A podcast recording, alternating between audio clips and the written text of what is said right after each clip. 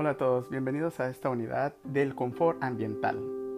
Y pues bueno, durante estos episodios estaremos hablando sobre el confort ambiental, que es pieza fundamental en la vida del arquitecto en sus diseños tanto urbanos como arquitectónicos. Y este episodio lo dedicaremos a tratar de desmenuzar o entender de una manera más completa el término de confort, pues esperemos que les sea de su agrado y que les sirva este conocimiento que se les va a compartir. El término de confort es un galicismo cuyo significado puede asimilarse al concepto de bienestar, aunque este parece ser más amplio y relacionado directamente con la salud. La Organización Mundial de la Salud define la salud como el estado de completo bienestar físico, mental y social del individuo y no solamente la ausencia de afecciones o enfermedades. Por otra parte, podemos describir el confort como el estado físico y mental en el cual el hombre expresa satisfacción, o sea, bienestar, con el medio ambiente circundante. Como se puede apreciar, no existe diferencia significativa entre las dos definiciones. Sin embargo, conceptualmente la primera se refiere a un estado temporal más amplio, aunque no permanente, y además abarcando aspectos que no son considerados por el segundo. La palabra confort se refiere en términos generales a un estado ideal del hombre que supone una situación de bienestar, salud y comodidad en la cual no existe un ambiente o ninguna distracción o molestia que perturbe físico o mentalmente a los usuarios. No obstante, a lo largo de la historia, la idea de confort ha evolucionado, de manera que en distintos periodos ha asumido diferentes significados. Inicialmente, el término confort fue sinónimo de confortar, consolar o reforzar, pues este era el significado de raíz latina, confortare. En el siglo XVII, la idea de confort estuvo vinculada con lo privado, con la intimidad y, a su vez, se relacionaba con la domesticidad. En el siglo XVIII, esta palabra dio más relevancia al ocio y a la comodidad, mientras que en el siglo XIX se tradujo como la calidad y el comportamiento de los elementos en los que intervenía lo mecánico, o sea, la luz, el calor y ventilación. Fue en los primeros años del siglo XX cuando las llamadas ingenierías domésticas subrayaron la eficiencia y comodidad como la idea de confort y en los años siguientes se planteó el confort como algo que podía ser cuantificado, analizado y estudiado. El confort se refiere de manera más puntual a un estado de, de percepción ambiental momentáneo, casi instantáneo, el cual ciertamente está determinado por el estado de salud del individuo pero además por muchos otros factores, los cuales se pueden dividir en forma genérica en dos grupos. Los factores endógenos, o sea, internos o intrínsecos del individuo, y los factores exógenos o externos, y que no dependen del individuo, entre los cuales podemos detectar los siguientes. Factores internos que, que determinan el confort, raza, sexo, edad, características físicas y biológicas, salud física o mental, estado de ánimo, grado de actividad metabólica, experiencia y asociación de ideas, etc. Factores externos que determinan el confort, grado de arropamiento, tipo y color de la vestimenta, factores ambientales como temperatura del aire, temperatura radiante, humedad del aire, radiación, velocidad del viento, niveles lumínicos, niveles acústicos, calidad del aire, olores, ruidos, elementos visuales, etc. El confort ambiental está asociado a la sensación de bienestar del ser humano en su interacción con el entorno, o sea, los factores externos. Las ciudades como escenarios por excelencia de la vida humana deberían de proporcionar las condiciones idóneas para maximizar las experiencias satisfactorias. Aspectos tan variados como el acondicionamiento acústico, térmico o lumínico van a determinar los parámetros de confort e incidir en el grado de desarrollo urbano. Frente a las difíciles condiciones derivadas del modo de vida contemporáneo, es importante evaluar cuáles afectan en mayor medida la calidad de vida de los habitantes de las ciudades. Gracias, nos vemos en el siguiente episodio.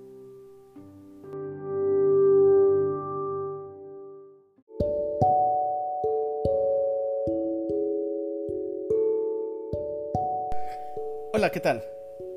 Bienvenidos al siguiente episodio donde hablaremos sobre el concepto de confort térmico. Espero les sea de su agrado y de provecho. El confort térmico se refiere a la percepción del medio ambiente circulante a través de la piel. Recuerden, a través de la piel. Aunque en el intercambio térmico entre el cuerpo y el medio ambiente los pulmones intervienen de manera importante. Para comprender el comportamiento térmico del cuerpo humano ante los factores ambientales es necesario conocer algunos aspectos fisiológicos.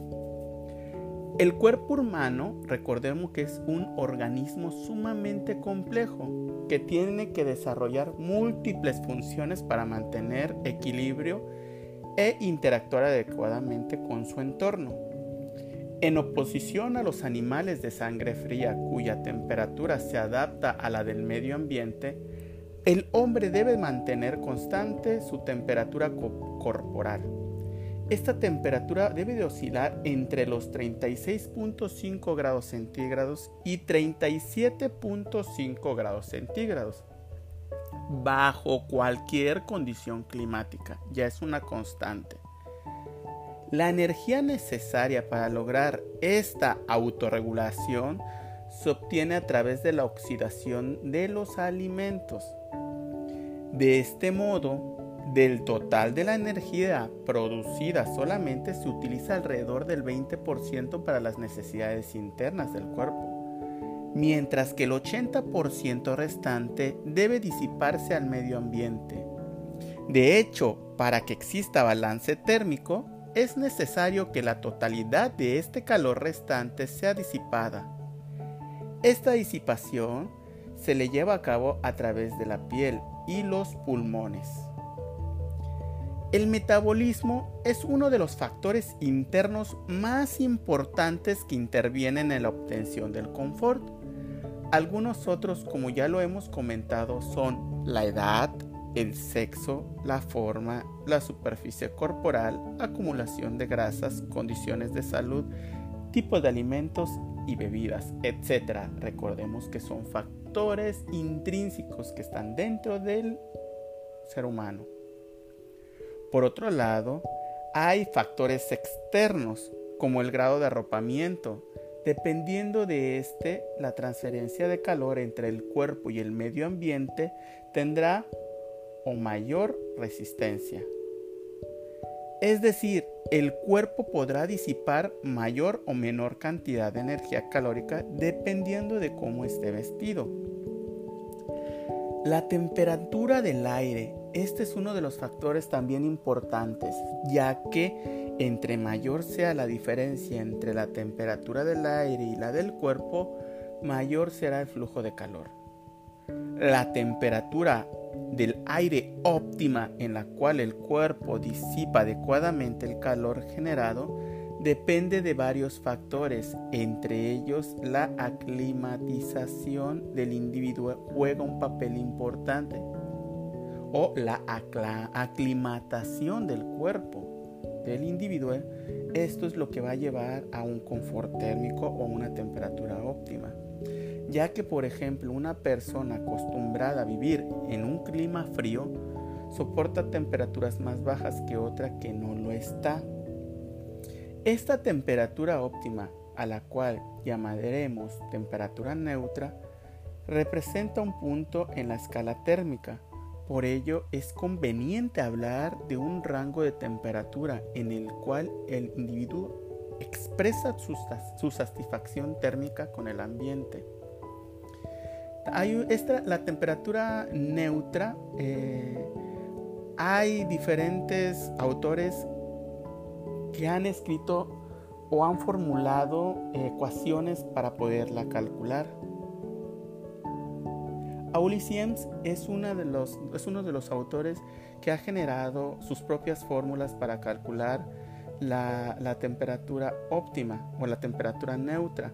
Y él se basa en la temperatura neutra que dice que, o la zona de confort menciona que es igual a la temperatura neutra menos o más lo que es un, confort, perdón, una constante de, de 2.5 grados centígrados que es la temperatura media anual o mensual. ¿Qué es la temperatura radiante? Es importante que entendamos qué es radiación. La temperatura radiante o radiación, eh, junto con la temperatura, juegan un papel muy importante en lo que es el confort térmico.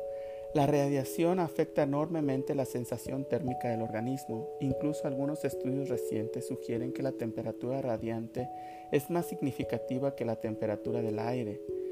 Esto es fácil de entender si imaginamos estar en un ambiente con aire frío, pero expuestos a la radiación del sol o a las de las emitidas por una chimenea fogata. Verán que es diferente la radiación y esta te puede incidir incluso en la temperatura de, tu cuerpo.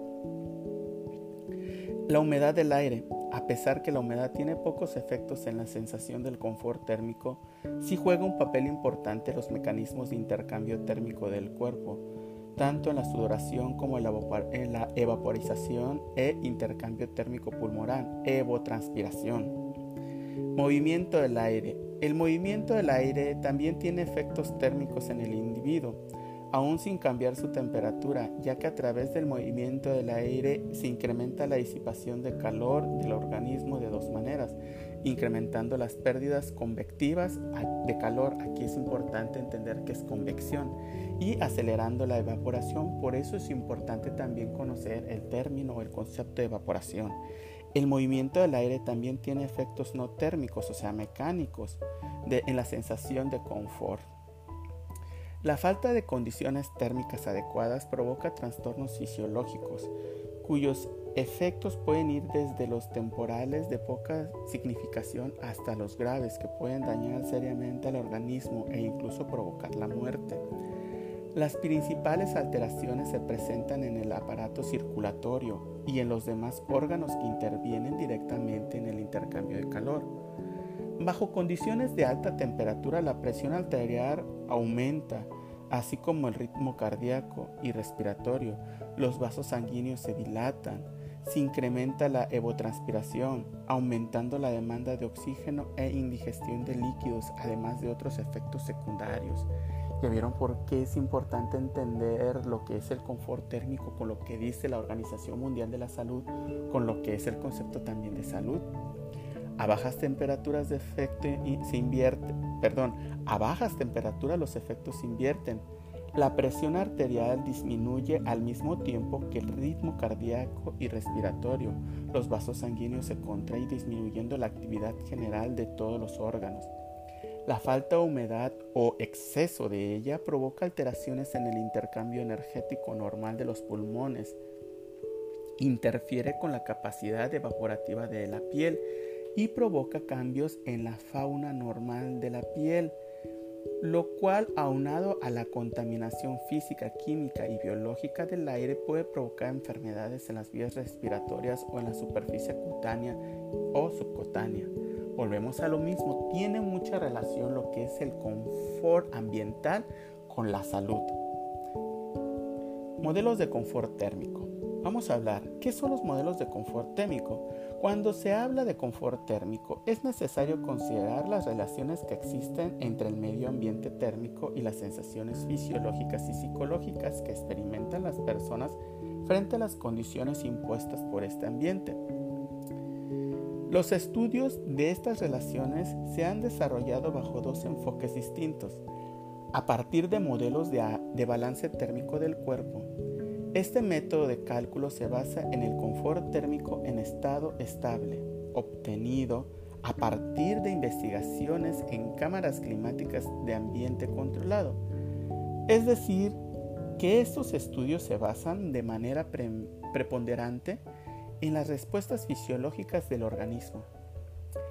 A partir de modelos de adaptación, los cuales se derivan de estudios en campo, es decir, en condiciones reales y relaciones al confort térmico del estado estable, este método asume que la gente se adapta o trata de adaptarse a las condiciones térmicas modificando su comportamiento o las condiciones ambientales inmediatas, es decir, que hace ajustes en su arropamiento, postura, horario de actividades, niveles de actividad, dieta, bebidas, etc. O, ventilando su cuerpo, además de ajustes psicológicos inconscientes. Por eso es muy importante entender lo que juega el papel del confort ambiental en nuestros proyectos y nuestros diseños.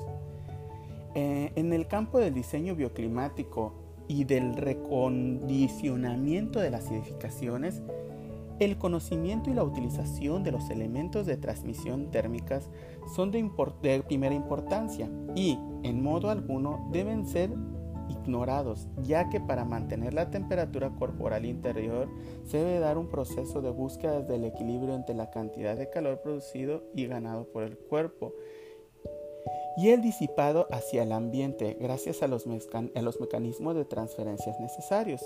Es con este fin que Previo a la realización de propuestas de reacondicionamiento de las viviendas, se plantea la necesidad de observar su comportamiento en lo que a la transmisión térmica se refiere para prever los posibles intercambios de calor a los que podría enfrentarse una persona en diferentes épocas del año y, de este modo, desarrollar propuestas que permitan mejorar las condiciones del lugar. Muchas gracias. Nos vemos en el siguiente capítulo.